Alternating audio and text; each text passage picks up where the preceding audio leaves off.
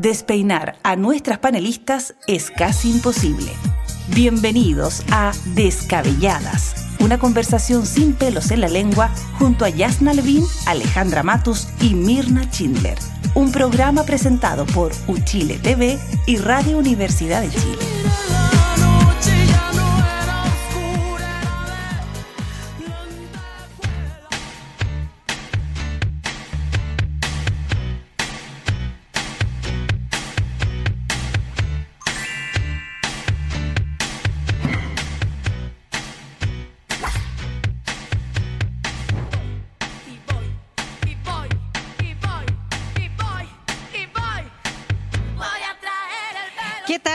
Noches, muy buenas tardes, bienvenidos, bienvenidas a Descabelladas. Pero yo no estoy muy descabellada. Voy está peinadita. Tengo que decir que estaban comprando regalos. ¿Quién? Navideños, ustedes. Te fui a buscar a Makes, te fui a buscar a Patronato y aquí las traje. No, ojalá, loca, no he comprado nada. No he comprado nada, estoy así, pero... ¿Sí? ¿Tú qué haces? Yo hago no me secreto. mis hijos, pero no comprado nada. Oye, yo les voy a contar una cosa chiquitita. Lo que pasa es que ustedes saben que yo fui abuela este año, cosa muy bonita, y por primera vez en años voy a hacer el arbolito de Pascua porque soy Grinch total. No me gusta hacer el arbolito. ¿Pero por qué va a estar acá la nieta? Porque mi nietita está acá y ah, yo me voy a tener que preocupar como buena abuela, por supuesto, tener su arbolito bien bonito, con sus lucecitas. Pensé que es guaguita, pero por lo menos la que foto no sea como el árbol de Melipilla. ¿Cuál sería? ah, no, usted no, es que ustedes no ven TikTok. Pucha, a ver, ¿cuál? yo, yo tengo TikTok, pero como que no caché. La audiencia de este programa sabe de qué estoy hablando. Ya, pero te explique a la audiencia. No, explíquele. y tengo que hacer el no, programa. Es que hicieron, hicieron así como en Nueva York, cuando se, se prende, se hace una ceremonia, ¿Ya? prender las luces del árbol navideño, que, que es todo un espectáculo. Y lo hicieron también en Melipilla eh, con justa razón, ¿cierto? Un arbolito comunal. y prendieron las luces y eran tres hileras y todas guachas que fueron fue muy jocosa la, sí, muy triste y muy jocosa. Pucha, espero que no me pase lo mismo. Sí, espero que no, le pase lo pues, mismo que Espero que no. Sin luces. Ya, en todo caso, usted, tú dijiste que no estáis segura si armáis el arbolito, ¿sí o no? No, no estaba segura, pero lo voy a tener que armar. Y no queda otra. No, sí. ¿Y usted que armar nomás. Voy a tener que saber armarlo. No. yo armo. ¿Tú celebras Navidad? Sí, ah, celebro todo. Ah, todo lo que hay que celebrar, vamos, lo celebro. celebrando. Y lo que no hay que celebrar también lo celebro. eh, no sé si celebré. ¿Celebraste el domingo? El domingo A ver, no, no celebré. Diga la verdad. No celebré. no celebré. Pero no sé, ¿por qué tan, como que una sonrisita chiquitita aquí, ¿o no? Sí. No, ah, de verdad, de verdad no había nada que celebrar, pero había mucho que llorar para algunos sectores, ¿ah? porque 44-55, 44 a favor, 55 en contra. Es la misma cifra de la segunda vuelta presidencial que terminó con la eh, presidencia de Gabriel Boric y la misma cifra del plebiscito del 88. Yo, yo me acordé del tiro. Los números. Eso habla de que somos viejitas, pero yo al, tiro me acordé cuando estaba viendo la cifra, dije, ops, lo mismo del 88, ¿no? Ahora, no tiene ninguna eh, justificación intelectual. No hay cábalas ni numerología. la gente que votó ahora, convengamos que gran parte del electorado no estaba en 1988, no votó por lo menos para, para el plebiscito, pero sí, coincide y es, como eh, un recuerdo o podríamos imposible de refrescar. Pero una, podríamos decir que, la derecha de este país, su techo hoy día son 44% o la derecha más bien cercana a José Antonio Cast. No, no, creo que se pueda decir que todo el a favor era de derecha. Eh, pero en el texto que se estaba plebiscitando era un pero texto no, derecha. no creo que sea derecha republicana, por ejemplo, no creo. O sea, creo que hay, hay gente que votó a favor por distintas razones. sin duda. Eh, un grupo importante. Yo creo que el, techo electoral de, de republicanos es más bajo. La derecha combinada puede llegar hasta 44%, efectivamente. Pero si tú tomas en consideración la votación de los consejeros del Consejo Constitucional en la elección de mayo, el 7 de mayo, el domingo 7, sí. fue más que eso, pues, Más, pues, totalmente. Pero hubo un 20% de abstención. Ese es un gran Hubo que no, 20%, 20 de nulos y blancos. millones setecientos mil. Claro, exactamente. Que aquí desaparecieron. Que aquí desaparecieron, porque fueron como 600 mil nomás los No, aquí como llegamos a los estándares tradicionales, como 2 y 3%. Miren, en el eh, plebiscito, perdón, en el plebiscito del 4 de septiembre, 2,1 nulos y blancos. En este plebiscito, 5%, 650 mil votos. Y en el de, efectivamente, de mayo, las elecciones, 21%. 21%, o sea, claro. 2.100.000 electores que habían votado nulo blanco en eh, la elección de consejeros, ¿por quién votaron en la elección de este domingo? Yo creo que no es imposible decir que votaron todos por el en contra o, todos por el o, qué porcentaje, pero evidentemente que el electorado en esta ocasión tomó partido, tomó posición, no quiso mantenerse neutral como eh, ocurrió en ese proceso. En ese proceso hubo mucha gente que votó nulo o blanco porque no estaba de acuerdo con que hubiera eh, un segundo intento constitucional. No es porque estuviera a favor de unos u otros consejeros, no estaba de acuerdo con ese proceso. En cambio ahora tomaron partido. Ya nadie, estas cosas fíjate que hay que analizar y yo creo que nos vamos a demorar más que este programa y más que varias semanas más, porque una de las cosas que a mí me llama la atención son los resultados que se obtuvieron en el norte. O sea, a mí me, impacta, por ejemplo, Antofagasta 59% en contra, Arica y Parinacota, Tarapacá, zonas sumamente eh, complicadas, digamos, con el tema de la inmigración irregular y sin embargo, eh, la votación de la favor no fue en concordancia. Uno podría discutir si la gente votó en contra, en contra de todo, en contra de la clase política, en contra del gobierno y la gente creyó que votando en contra, ¿te acuerdas que lo comentamos tantas veces? Era votar en contra del gobierno, pero el hecho es que no prosperó la campaña de la favor, que tuvo harta plata de por medio, hartos titulares de los, de los principales diarios de circulación nacional, digamos que... O sea, convengamos que eh, la pauta noticiosa de la semana previa al plebiscito tuvo un sesgo muy marcado, muy pronunciado por el a favor. Por eso yo creo que habría que ser bastante ingenuo o ingenua para para no darse cuenta de que la prensa tradicional y la televisión tradicional estaba por el a de Hecho, o sea, eh, fue un cóctel de indulto, delincuencia, homicidio, corrupción, democracia viva. No podría haber sido un escenario eh, comunicacional noticioso más adverso para el en contra y, eso hace también, perdón, solo para cortito, lo que decía es que hay muchas cosas que vamos a tener que entender con el tiempo, pero fue la semana probablemente de las peores semanas del gobierno en mucho tiempo, se juntó todo, todo, todo el cóctel. O sea, hasta analistas que decían que el caso de Luis Castillo iba a ser el atocha de, este, eh, de esta elección. Había un hashtag. Claro, y la tocha murieron 200 personas comparable con un señor que está bien, el indulto pésimo, o sea, que lata el indulto, que por favor, o sea, claramente ahí esa otra conversación ya la tuvimos un minuto, eh, un error evidente, pero de ahí a decir la tocha, porque todo el mundo realmente creía que esta elección iba a ser súper peleada. Ojo, no fue paliza del en contra como lo fue el rechazo la vez anterior, pero yo finalmente creo que aquí hay muchas preguntas que nos vamos a tener que hacer de por qué finalmente el plebiscito al gobierno no resultó. O sea, no les resultó plebiscitar al gobierno teniendo todos los elementos para que el gobierno lo hubiesen dado, pero guaraca en esta elección. ¿O no? O también, o sea, si tú, o al revés, si tú levantas la hipótesis de que este es un plebiscito para el gobierno y en la última semana haces una pegajosa eh, jingle ya, que dice Boris que vota en Boris contra, vota en contra, Chile, vota a favor y Chile votó en contra, entonces eh, legítimamente el gobierno puede decir, bueno, el plebiscito resultó, el plebiscito al gobierno resultó favorable al gobierno, si esa era la hipótesis. Es una buena por supuesto que, por supuesto que es una arrancada de tarros, pero, claro. pero eh, creo que eh, esa línea argumental no, no tenía por dónde eh, sustentarse. La gente estaba convocada a votar por una eh, constitución, pero sí podrían haber pegado estos otros elementos de que esta es la constitución de la seguridad, que es la constitución de los pero inmigrantes. Pero pasó en mayo, pues, Pero creo que el tema, el tema central es el retroceso, el retroceso que era evidente y que sí creo que fue fundamental eh, la pieza de Bachelet para centrar el tema. En esta, este proyecto constitucional hace retroceder los derechos de las mujeres. Y ese fue un elemento que, que flotó por sobre, por sobre lo demás.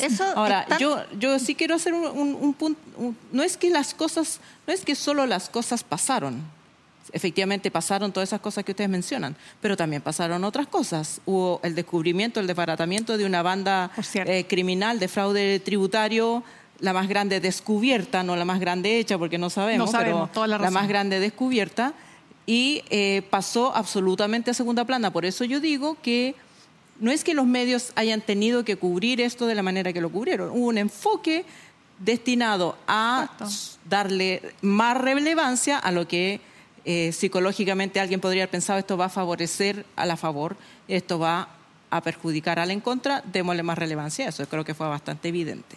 Yo quiero volver al tema de género porque me parece que el resultado y los análisis más estadísticos que se han hecho respecto de ellos hablan de cuán potente es la necesidad de una agenda progresista por, con perspectiva de género en Chile. Porque esto es segunda vez que pasa. Hay una segunda derrota del ideario de Cast, eh, conservador y anti, que habla de la ideología de género, que está en contra de una agenda social con perspectiva de género, dos veces derrotada. Eh, hay un análisis de eh, el sitio Anholster, que se llama Decide Chile y que establece que las mujeres menores de 34 años votaron 70% en contra, 70%. La la votación nacional fue 55, las mujeres de 34 años o menos claro. votaron 70% en contra y en el caso de los hombres de esa edad 62% en contra. En general, las mujeres en todo Chile votaron 59% en contra. Mm. O sea, hay una evidencia estadística, si es que este modelamiento es correcto, pero que en general ha logrado eh, establecer ese tipo de señales respecto a elecciones anteriores, de que el conservadurismo y la negación de los derechos de las mujeres en Chile no tiene cabida. Y Kass no lo logró entender la primera vez cuando fue derrotado por ese motivo en la elección presidencial y la segunda vez ahora cuando insistió en ponerlo en la propuesta constitucional. Yasna, sí, hay un tema que ya lo hemos discutido, no vamos a entrar en lo que ya, ya no fue, pero el haber cambiado el qué por el quién es evidente que tenía un propósito. Uno podría decir interpretaciones, judicializaciones posteriores, iban a ganar o no aquellos eh, recursos ante el Tribunal Constitucional, mayorías en el Parlamento que iban o no lograr retrotraer la ley de aborto en tres causales. Lo lógico, o sea, lo cierto es que evidentemente que tenía un propósito, que podía llegar a ese escenario y el otro, natural, es que con, esta, con este cambio en la Constitución no hay lugar alguno para que en Chile haya aborto, eh, ¿cómo se llama?, eh, por etapas, porque el aborto libre, eh, hay que dejarlo súper claro, no es que abortas a los nueve meses, son abortos que en todo el mundo desarrollado y en el mundo en general existen hasta una determinada cantidad de semanas de gestación. Entonces, también le cerrabas la puerta a eso. ¿Por qué una constitución tiene que cerrarle la puerta a un legítimo debate ciudadano de una, de una democracia, de un país que tiene que decidir si quiere o no avanzar en tal sentido? Entonces, yo creo que eso, fíjate, coincido contigo, sí hizo mella y sí demostró que las mujeres al menos tienen un alto poder de decisión en este país. Tenemos. Tenemos. oye, y eh, a mí me gustaría también mencionar lo que no se plebiscitó o no se eh, rechazó o no estuvo en materia, eh, no estuvo en la papeleta el domingo. ¿Cómo qué? Porque se ha dicho que se consolida la constitución del 80 o que se legitima. Efectivamente, se galvaniza la constitución del 80 en el sentido que no hay condiciones políticas ni sociales para volver a discutir una alternativa constitucional. Pero decir que el plebiscito legitimó, que estos dos plebiscitos legitimaron la constitución del 80, es olvidarse que hubo un primer plebiscito que en un 80% eh, planteó la ciudadanía con mucha fuerza que no quería la constitución del 80. Entonces, que luego se hayan propuesto dos dos propuestas constitucionales que fueron rechazadas no significa que fuera, esto no fue una elección entre la constitución del 80 y la propuesta de la convención o entre la constitución del 80 y la propuesta del Consejo. Esto fue plebiscito de propuestas que fueron rechazadas. Por lo tanto, creo que el primer error sería decir esto legitima la constitución del 80. Segundo, decir que este proceso se inicia con el mal llamado o frívolamente llamado octubrismo, porque nunca he entendido bien si ese concepto habla de qué. Eh, pero la alternativa constitucional en Chile a la constitución del 80 parte con el grupo de los 24 en 1979, cuando recién se estaba discutiendo en eh, el órgano mandatado por la dictadura de Pinochet para presentar una propuesta constitucional. Y de allí en adelante, el tema de un cambio de, constitución democrática ha formado parte de las fuerzas democráticas desde que existen. Por lo tanto, eh, y es muy anterior a octubre, por lo tanto creo que esa es una segunda conclusión errónea. Y la tercera es que eh, Chile quedó polarizado. Yo diría que si se rechaza una constitución o una propuesta constitucional muy izquierdista en el primer proceso, se rechaza una propuesta constitucional ultraderechista en el segundo proceso, es porque Chile no está polarizado. Es más bien porque Chile eh, quiere un, proceso de convergencia, un, un proceso de diálogo, una casa común, todas aquellas atributos que le asignamos a una constitución que tenga las condiciones para ser eh, aprobadas por la ciudadanía. Bueno, el problema de legitimidad de la Constitución del 80 es que fue redactada en dictadura eh, eh, por una comisión experta, diríamos hoy día, que encargada por los cuatro integrantes de la Junta de Gobierno, que fue quienes la zanjaron, y el plebiscito que se hizo para aprobarla, digamos, con votos transparentes y todas esas cosas que sabemos. Con carne, con carne recortada con tijera. Eh, tiene una legitimidad de, una ilegitimidad de origen que no se cambia con otros actos posteriores, no porque tú digas hoy día uses la palabra legítimo, vas a cambiar el hecho de que fue aprobada en dictadura, que se ha cambiado, que se ha modernizado, que eh, bla bla bla, todo eso también es cierto, pero el, el, problema de origen ya se, tal como tú dices, y se hablaba a la ciudadanía en, eh, si volvemos a ver, yo cada cierto tiempo lo vuelvo a ver porque me causa eh, mucha entre alegría y nostalgia ver la, la campaña del plebiscito del, 88, del sí y el no. Que aparte de las piezas musicales, donde venían mensajes de los distintos actores políticos. Y uno podía ya ver a Andrés Saldívar, eh, Patricio Elwin, todos hablando de la necesidad de una nueva constitución, o al menos de cambios radicales a la, a la, constitución del 80, que después por los pactos de la transición, bueno, quedaron en, una gaveta. Se decía ahora no es posible porque hay que cuidar lo poquito que hemos ganado, en fin, pero nunca se descartó como un ideario eh, necesario. Entonces, eh, Hacer una constitución en democracia creo que sigue y va a seguir siendo un anhelo político. Que ahora no esté el pan para pa bollo es ah, otra cosa. Entonces tú reconoces que va a haber un sector que va a querer hacer una nueva constitución. Es que yo creo que las constituciones o el anhelo de escribir una nueva constitución no, hay ningún sector político que hoy día tenga fuerza como para decir vamos a levantar. Eh, eh, de hecho, este proceso empezó con el. Eh, escribe AC en el voto, pues. grupos de que era bastante variado. Había muchos académicos en ese, en, ese grupo. me acuerdo que estaba Claudio Fuentes, o sea, no, eran eh, izquierdistas enmascarados ni, ni, ni anarco-colectivistas los que estaban proponiendo una nueva constitución. Y desde ahí el proceso de Bachelet, o sea, tiene una historia que es distinta, paralela y separada de la historia de eh, del estallido social. ¿Me permites decir algo, Yasna? Sí, es que me gustaría que eh, conversáramos respecto de en qué pie queda la derecha. Es que eso te después quiero de haber eh, sufrido la derrota. Porque a lo mejor nadie triunfó, pero desde luego que fue yo creo que la derecha. Yo creo que esa, esa, ese pacatería de decir que nadie triunfó es pacatería. Yo creo que sí, un alguien gana y alguien pierde. Lo que pasa es que los que ganan no quieren decir que ganaron, pero ganaron. Es un poco incómodo ganar con pero la O sea, pero a ver, claramente es un respiro para Boric que duda cabe. No es un triunfo para la izquierda, precisamente por lo que tú acabas de decir, porque la izquierda siempre ha querido cambiar esta constitución por de pronto. La izquierda, la centro izquierda, la izquierda. No, está Todas las fuerzas que, tienen, que tienen chapita de democrática. Pero por cierto que sí, pero en, un minuto este fue un, grupo más, si tú quieres, más de avanzada, no sé, más progresista, como tú quieras llamarlo. Como decía Pirincho Navarrete, él decía, oye, eh, eh, éramos los formadores de opio en un minuto determinado los que queríamos cambiar la constitución y marcábamos el hace en el voto. Pero bueno, eso no se logró y por lo tanto efectivamente hay una derrota en tal sentido, pero evidente que esa derrota iba a ocurrir si ganaba la en contra y si ganaba a favor la derrota era aún más terrible, o sea, te quedabas con una constitución, pasabas de la constitución reformada de Jaime Guzmán a la constitución validada en democracia de José Antonio Castro. En esteroide. Excelente, claro, entonces, pero ahora, respecto de la derecha, Primero quiero decir que evidentemente esto es una derrota para José Antonio Caz. José Antonio Caz no pudo eh, simplemente demostrarle al país que es capaz primero de llegar a acuerdos, lograr consenso y por lo tanto la pregunta hoy día es, ¿será capaz de gobernar? Que era la pregunta que nos hacíamos, ¿se acuerdan al comienzo?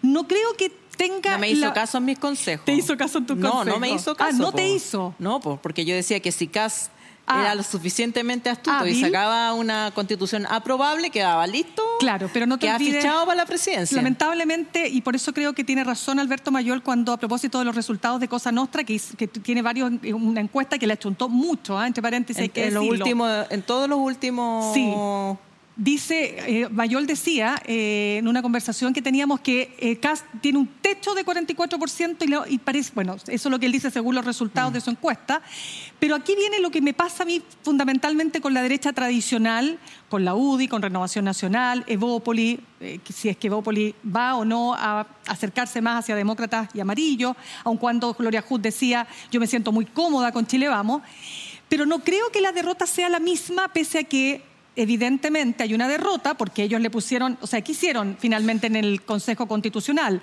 Sí, moderar algunas de las enmiendas más descabelladas, aun cuando nuestra palabra no la quiero contaminar, pero por ejemplo el tema de, eh, del rodeo, en el tema cultural había ahí unas proposiciones que eran eh, espantosas, ¿me entiendes o no?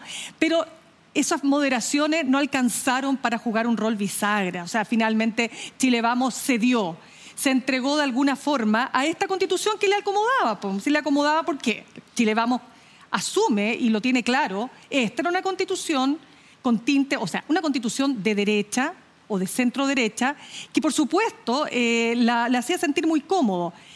Pero a pesar de que la derrota no se le puede adjudicar directamente a Chile Vamos, tiene una responsabilidad. Y aquí, para terminar, me interesa mucho ver cómo se perfila eh, la alcaldesa Matei. Porque creo que ahí hay una importante definición que surge. Bueno, yo creo que perdieron todos, todas eh, eh, las vocerías más importantes de la favor. Evelyn Matei, eh, previendo y oliendo probablemente que, que, el en contra se iba a imponer, quiso mantener distancia y como ella misma dijo en una entrevista esta semana, estuvo incluso pensando votar en contra, pero la realidad política se lo impide. O sea, su sector iban todos a favor, no podía quedar la candidata del sector en el en contra. Eh, pero se subió y se subió con mucho entusiasmo en la última semana y creo que todas las polémicas con Michelle Bachelet, esto de decir que la constitución era una constitución a favor de las mujeres que quedaba totalmente desentonado con, con lo evidente, eh, eh, sale dañada, obviamente, sale dañada. Ahora, ella tiene, tiene atributos que a lo mejor logra recuperarse de... Yo no creo que salga dañada. A mí lo que me llama la atención, para fíjense, es, eh, respecto de la derecha, es la reacción posterior. O sea, el lunes, Gonzalo Miller, el eh, mm. analista político de la UDI, que fue parte de la comando, sí, de la campaña. dice, no hay que ceder ni un centímetro a las reformas del gobierno. O sea, este es el derrotado arrancando, pero arrancando para adelante.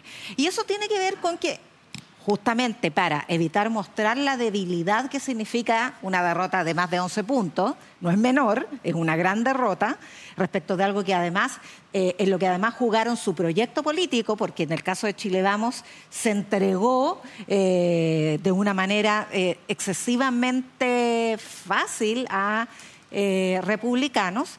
entonces, la manera de encubrir ese debilitamiento manifiesto es mostrar dónde eres fuerte y dónde es fuerte la derecha hoy día en el Congreso.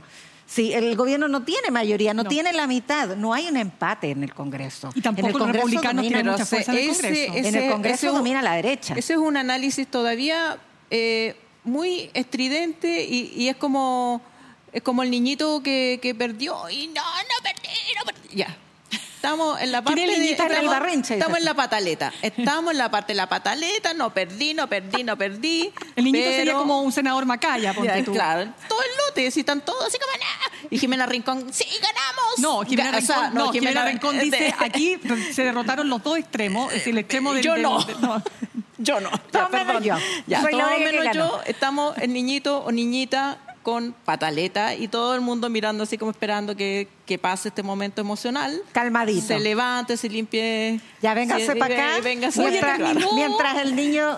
Oye, pero espérame. Mientras pasa la pataleta. ¿Puedo decir algo solamente? Eh. Estará por verse, pero yo, yo siento que Evelyn Matei, mira, es bien hábil, pienso que no le va a afectar tanto, fíjate. No, yo creo que sí le va a afectar. en oposición... ¿Quieren que me baje?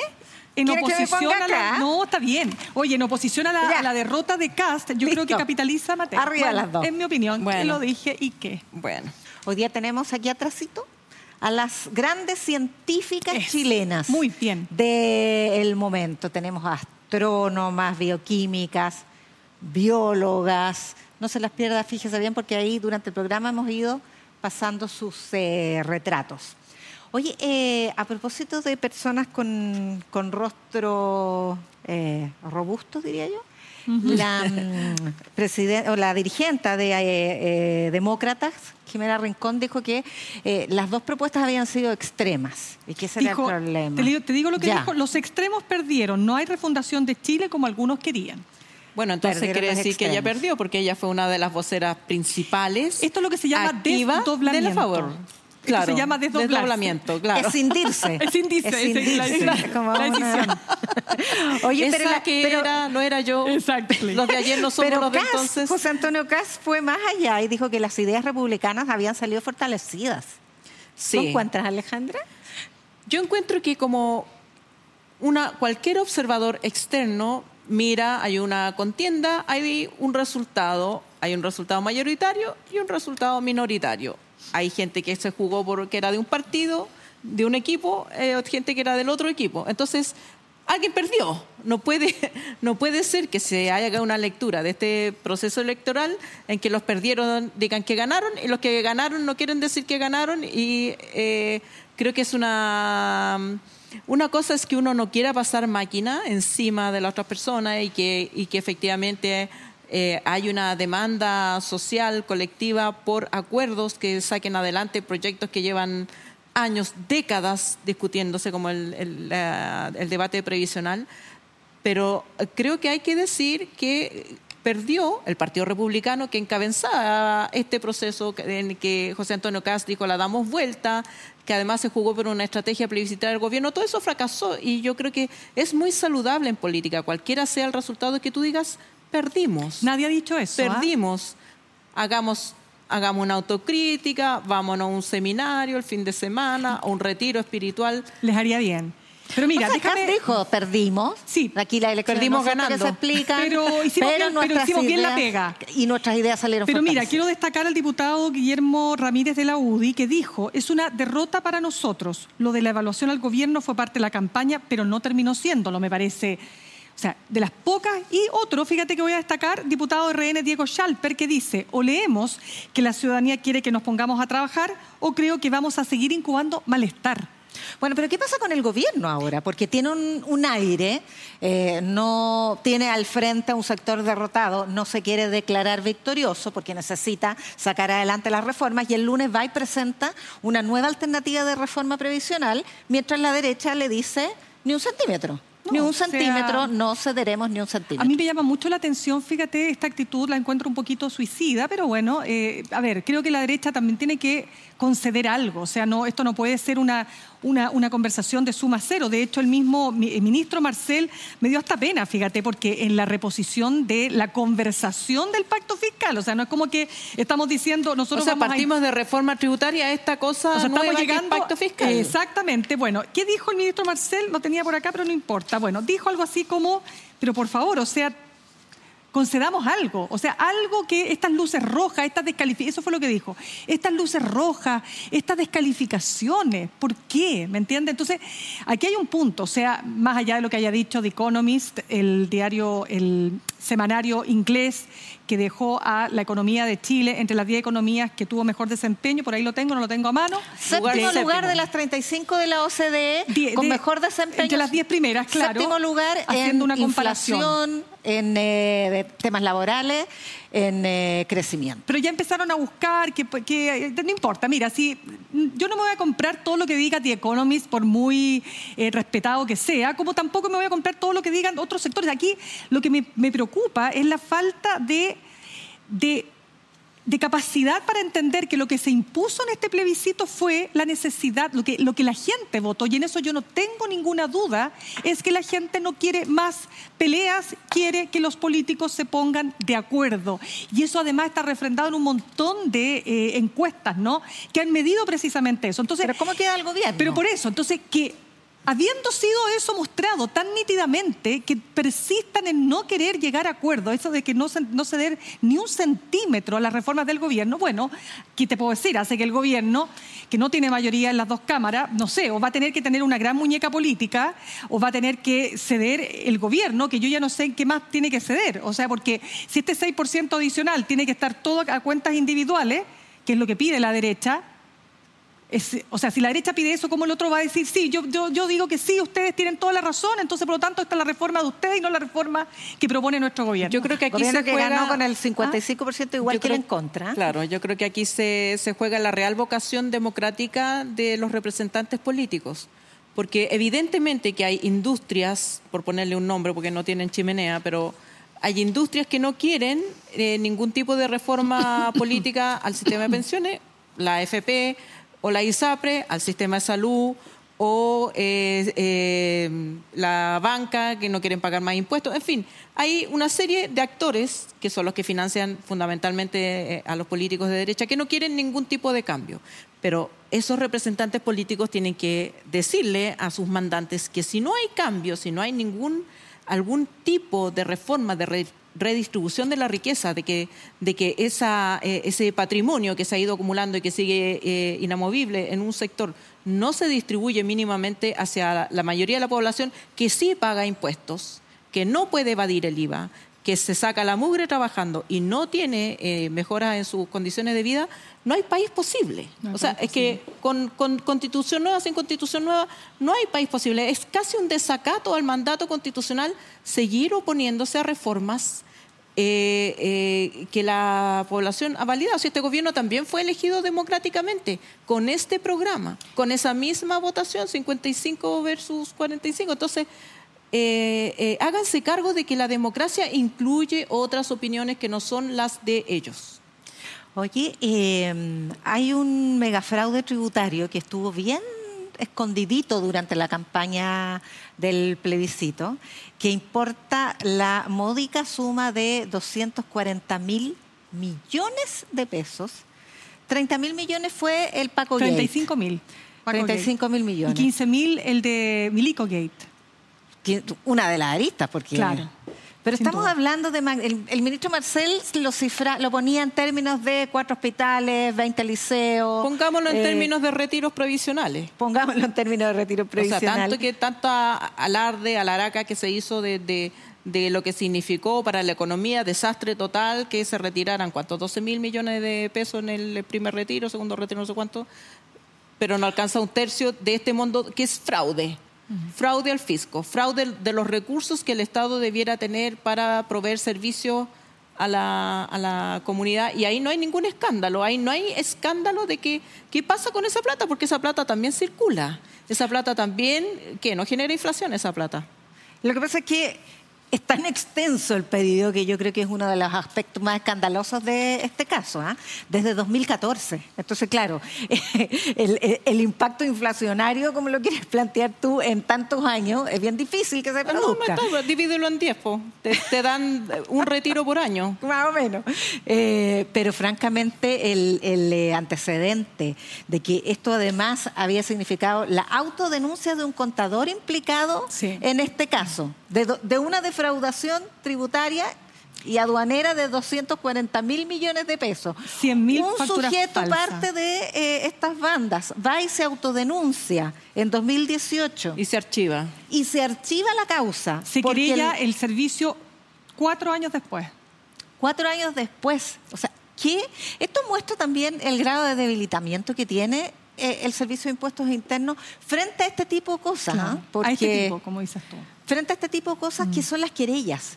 Porque hay que recordar que durante la gestión de Fernando Barraza, que era el director de impuestos internos, que intervino esa institución para evitar que se profundizara en el escándalo de las eh, financiamiento ilegal de la política, por la vía de presentar querellas, impuestos internos tenía que presentar querellas porque tiene iniciativa exclusiva en materia penal para delitos tributarios. Y eh, la doctrina Barraza consistió en solo se presentan querellas nominativas y no se presentan querellas en general si hay la posibilidad de recuperar esa recaudación, porque Impuestos Internos no es un organismo eh, de persecución penal, sino que es un organismo de recaudación de impuestos. Esa doctrina generó tal nivel de debilidad en impuestos internos como para que seis bandas concertadas con miles y miles de siete. Eh, con miles y miles de facturas falsas, con delitos eh, aduaneros, em, fueran incluso autodenunciadas y la institución no fue capaz de presentar una querella. Archivó, le fueron enviados los antecedentes desde Fiscalía, archivó la causa. Fíjate, Yasna, aquí hay abogados, contadores, auditores, hay ingenieros comerciales, hay hasta un notario suplente.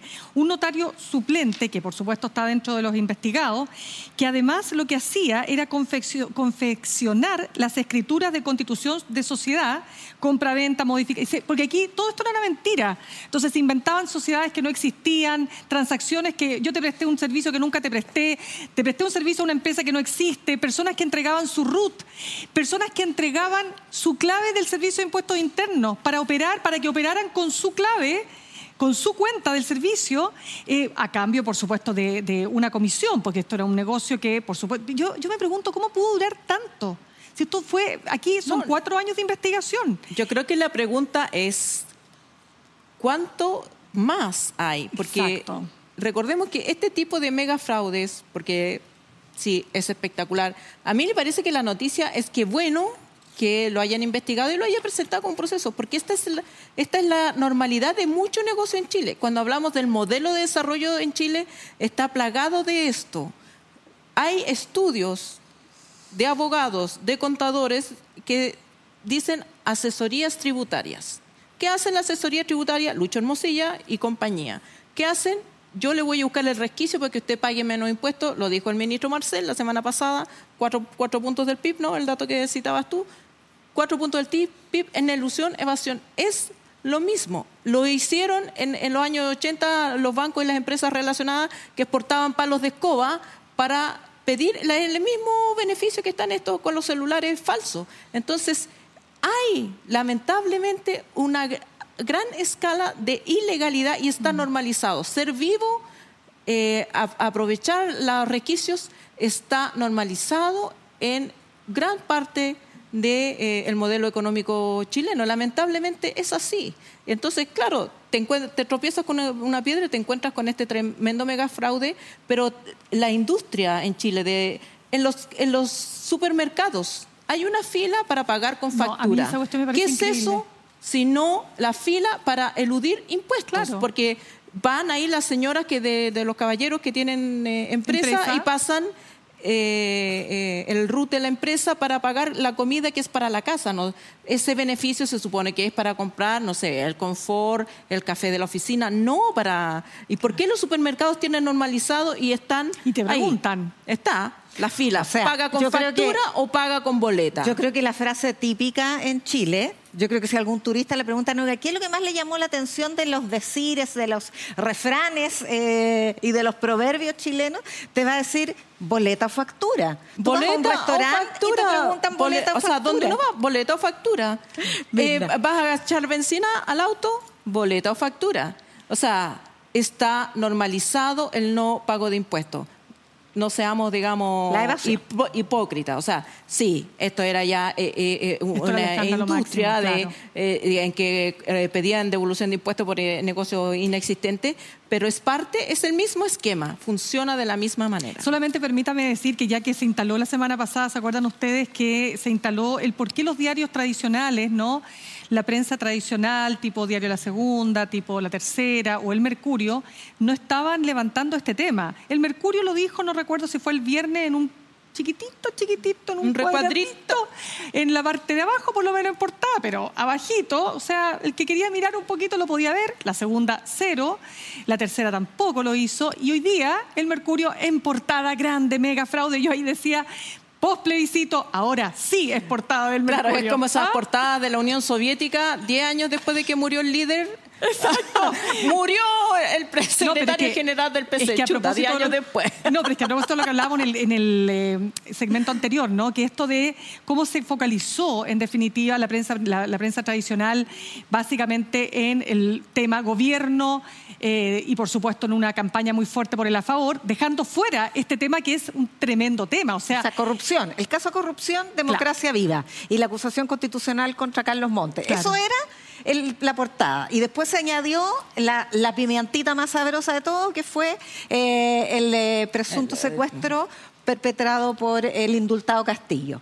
Pero esto, este, este, este escándalo que es el mayor en la historia de Chile, aparecía muy subordinado hasta ahora que eh, es ya completamente insoslayable, no, pero sigue pasando y además empiezan a salir estos nuevos antecedentes de que no se había investigado. ¿Por qué desde 2014 empezó a perpetrarse? Después en 2018 Cuatro años después se autodenuncia un señor, se cierra la causa. Bueno. Y estamos en 2023. ¿Y saben cuándo se reabrió esta causa? ¿Cuándo? Que fue por la alerta de la arista tributaria en septiembre de este año. Imagínate. ¿De la arista aduanera o la aduanera, perdón. Eh, en la arista aduanera. Eh, en septiembre de este año se desarchiva la causa en la que se había autodenunciado el, bueno, no señor nos Se nos olvida acaso el audio, porque quedó como calladito el audio. Pero el audio Hermosilla. Del Luis Hermosilla, ¿no? Y, ha sucedido que este caso, eh, hay empresarios de, tipo CPC dicen, bueno, no son empresarios, perdón. Entonces hay empresarios tipo A y tipo B. O sea, empresario que entra al Club de los Leones eh, tienes razón. Eh, y estos otros no. Aunque... Entonces, yo creo que Luis Hermosilla trabajaba para los empresarios de, los del, Club de León, del, Club de León, de, los verdaderos, empresarios. De los verdaderos chilenos, pues, de los verdaderos chilenos. Pues. No, pero sí hay que decir, yo sí creo que no son empresarios, son delincuentes. Pues, o sea, en, términos de que no vamos a meter a, o sea, porque el que hace una empresa y, es una persona que cumple con la ley y todo, bueno, estos son delincuentes de cuello y corbata. Yo creo no, que de hecho, de hecho la mayoría no eran empresarios, no, había un emprendimiento detrás. si se creaban eh, empresas fal, empresas de papel que proveían supuestamente servicios y los facturaban para generar el beneficio tributario, el crédito tributario, la devolución, etcétera. Pero no existían muchos casos. Lo que pasa es que sí, varios de ellos sí eran empresarios, sí tenían utilidades. Claro, el problema es que esa, esa línea, esa línea, para esa línea de decir, o sea, en mi opinión, no, la palabra delincuente no se debe usar porque una persona comete delitos, pero no lo convierte en un delincuente. Hay personas que cometen delitos una, dos, tres veces, son personas que comiten delitos reiterados. Pero si uno usa ese estándar para las personas pobres, que no en Chile no se usa, por supuesto, no se respeta. Cualquier persona que comete un delito en su vida es delincuente si vive de Plaza Italia para abajo. Para arriba, tú puedes cometer delitos reiterados y entonces no eres delincuente. Te equivocaste. Entonces, Cometiste un error. Claro, cometiste un error y, hay que entender por qué se cometió el error. Entonces, a mí me parece que estas personas cometieron delitos, pero también cometen delitos los que tienen eh, empresas muy eh, instituidas y eluden impuestos y evaden impuestos. Oye, además esto se produce eh, justo cuando se está intentando cuestionar de manera bien, incluso con oficios parlamentarios, el informe de impuestos internos que establece el nivel de incumplimiento tributario brutal que existe en Chile. Eh, este informe que estableció que el 51%, esa es la tasa de incumplimiento tributario de eh, los, los grandes contribuyentes, porque es el incumplimiento del global complementario, o sea, del impuesto de primera categoría que pagan quienes tienen eh, una empresa. ¿Y cómo se, eh, estos verdaderos chilenos. ¿Y cómo se incumple con estas triquiñuelas que son igual a las que hacen esto. Se crean eh, empresas eh, aparte que pierden plata, entonces se, se netea lo, que, lo que gana con lo que pierde, o te creas eh, gastos extraordinarios como la compra en el supermercado que pasa como gasto de la empresa y así. Oye, pero si ha llegado, te doy al tiro la palabra, pero es que no puedo no recordar cómo Sokimich imputó como gasto para crédito tributario la defensa del caso Cascada. O sea, el abogado que lo defendió para rebajar la multa por el delito que cometió, lo pasó por gasto ilegalmente, ¿ah? esto es legal, y con eso descontó eh, impuestos. No, yo solamente quería, como ya se nos va acabando el tiempo, yo sé que usted es la jefa, pero vamos a hablar algo de lo que pasó con Karina Oliva, ¿o no? A propósito también del marco de... Porque ojo que el caso Karina Oliva, que hoy día fue, eh, bueno, fue formalizada junto a otros ex militantes de comunes, ¿no? Por este, esta investigación por un eventual fraude de subvenciones durante la campaña a gobernadora de septiembre de 2021. ¿septiembre era? Bueno, Santiago en 2021, por, por de pronto. Ella quedó con eh, arresto domiciliario nocturno. O sea, este es un tema bien eh, fuerte porque pensemos que lo que pasó con el Frente Amplio después, a partir del caso Democracia Viva, hay una antesala que tiene que ver con otra arista, obviamente, que no tiene que ver con fundaciones, sino con platas que fueron mal rendidas. Más de 293 millones son los que se habrían defraudado. Pero y, uno de los, y uno de los se inflaron, para que la gente sepa, se inflaron los gastos electorales para, eh, Tener plata para... para... pedir la devolución. Uno de los formalizados es dirigente de uno de los nuevos partidos políticos que se está formando. Ya, ya juntaron la firma. ¿Qué partido? ¿No te acordáis? no me acuerdo el nombre. ya. Partido Popular. Dirigente del nuevo Partido uh. Popular en formación, que ya, juntó la firma, fue uno de los dirigentes de Comunes que hoy ha sido formalizado. Claro. Eh, y Karina Lee, además, muy eh, risueña, porque ella eh, tiene facilidad para sonreír. dice, yo sé que me han echado de menos, así que, porque ante la pregunta de si va a volver a la política, yo sé que me han echado de menos. Bueno, creo que como decía DJ Liz en, esa entrevista que, pues, muy dio, muy buena esa entrevista. si se saca lo ilegal en Chile se cae el país, porque efectivamente hay vivos en toda la escala social. Eso es muy importante, es verdad que sí. Queridas, ¿Me acompañan, por favor? Bueno, Arrepentínguense, no me voy a sentar en el suelo. Usted va a tener que sentarse en el suelo porque nosotros andamos con falda corta, pues. Ah. Exacto, sí, pues usted, por favor. Yo me pongo ¿Cómo la va a dejar a la pobre Ale ahí? que se ponen, se ponen falda corta. Mostrando las pero, Para pero a la hora de los cubos, a la hora de los cubos ¿Dónde está la pierna? ¿Dónde está la pierna? Ahí estamos. Tremendas piernas. Claro, colegas, se pasaron. Totales. Ya. Hicimos una opción eh, interactiva la semana pasada preguntando ¿Qué le regalarías a Chile? le regalarían a Chile en esta Navidad. Y las respuestas que obtuvimos fueron, a ver, una buena reforma de pensiones, qué bonito. Sí.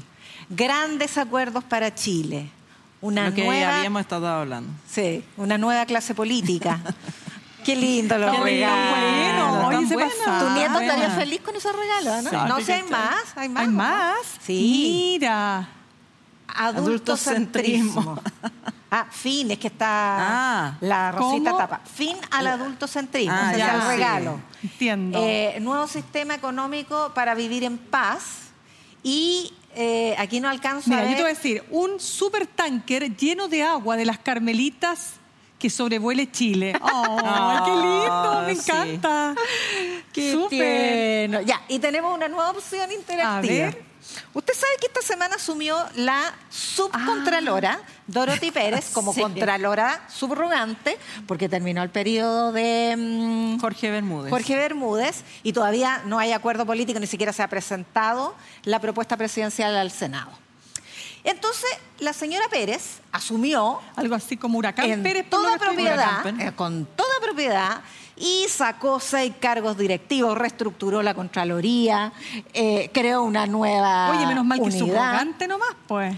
Recordemos que Dorothy Pérez es la pues. subdirectora que eh, el Contralor había despedido y después tuvo que recontratar. Sí, tras no la podía, recordaron que no se podía despedir a la subcontralora. Bueno, ella llegó, mujer de armas tomar, y nosotros nos preguntamos en qué otro lugar podría ejercer interinamente Dorothy Pérez. ¿A dónde la pondrías ¿Dónde más necesitamos un huracán Dorothy? Un huracán Dorothy. ¿Dónde cree que haría falta una mujer con esa proactividad para subrogar una institución? Escríbanos en nuestras redes sociales. ¿A ustedes qué se les ocurre? ¿Dónde la pondría yo? Mm, mm, en tu casa. A ver. El impuesto interno. Bueno. No, pero ¿qué, qué culpa tiene Frigolet? No, no, pero digo, para que le eche una mano. Ah. Le he hecho una mano nomás. Sí. Oye, él ha presentado ocho querellas en esta causa. Sí, pues, no, sí, sí. Sin eh, duda. Frigolet, nada personal, sí. Además era columnista del Plan B, así que... Nos, pone, pues, entonces su propuesta interactiva, nosotros nos vamos yendo. Eh, ¿Qué más? ¿Qué más, Nos vemos próximo bueno, entretenido como siempre, ¿no? Digo ¿Sí? yo. Ahí está nuestra científica. Sí, como ya compró los regalos. Nada. Nada, yo Ni una cosa porque tenemos amigos secretos. Yo la llevo a Mex y Patronato a la ya, vuelta. Vamos. Ah, no, ya está cerrado hasta ahora. Ya. Pero bueno, mañana. Nos fuimos, ya fuimos. Chao, muchas gracias. Hasta el próximo miércoles. Antes que el Senado. Y feliz Navidad para los que celebran la Navidad, pues. No olvido.